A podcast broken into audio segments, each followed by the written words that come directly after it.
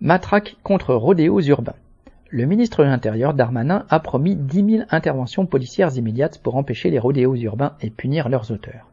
Cette déclaration fait suite au très grave accident dont deux enfants de Pontoise ont été les victimes, percutés par une moto sur le terre-plein où ils jouaient. Le chauffard, un jeune de 18 ans, s'est présenté le lendemain à la police, reconnaissant sa responsabilité. Cette pratique du rodéo urbain, consistant à se livrer à des acrobaties en pleine rue sur divers véhicules, avait déjà tué une personne à Rennes au mois de juin. Elle suscite, outre de nombreux accidents, la crainte justifiée et le ressentiment légitime des riverains, particulièrement des personnes âgées et des parents de jeunes enfants. Darmanin joue donc sur du velours en promettant plus de descentes de police, plus de saisies de véhicules, des peines et des amendes plus lourdes, etc. Le même ministre, dans le même discours, évoque pourtant 8000 interventions en deux mois lors de rodéo, 700 véhicules saisis, 1200 interpellations. Un de ses prédécesseurs avait même fait voter une loi spéciale sur les rodéos urbains.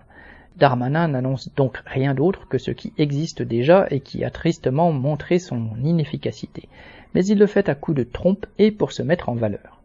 Les rodéos sont à l'image de la dégradation que connaissent les quartiers populaires. Ce phénomène, ainsi que la délinquance, le trafic de drogue et les multiples incivilités, sont évidemment montés en épingle par les démagogues comme Darmanin et ses concurrents.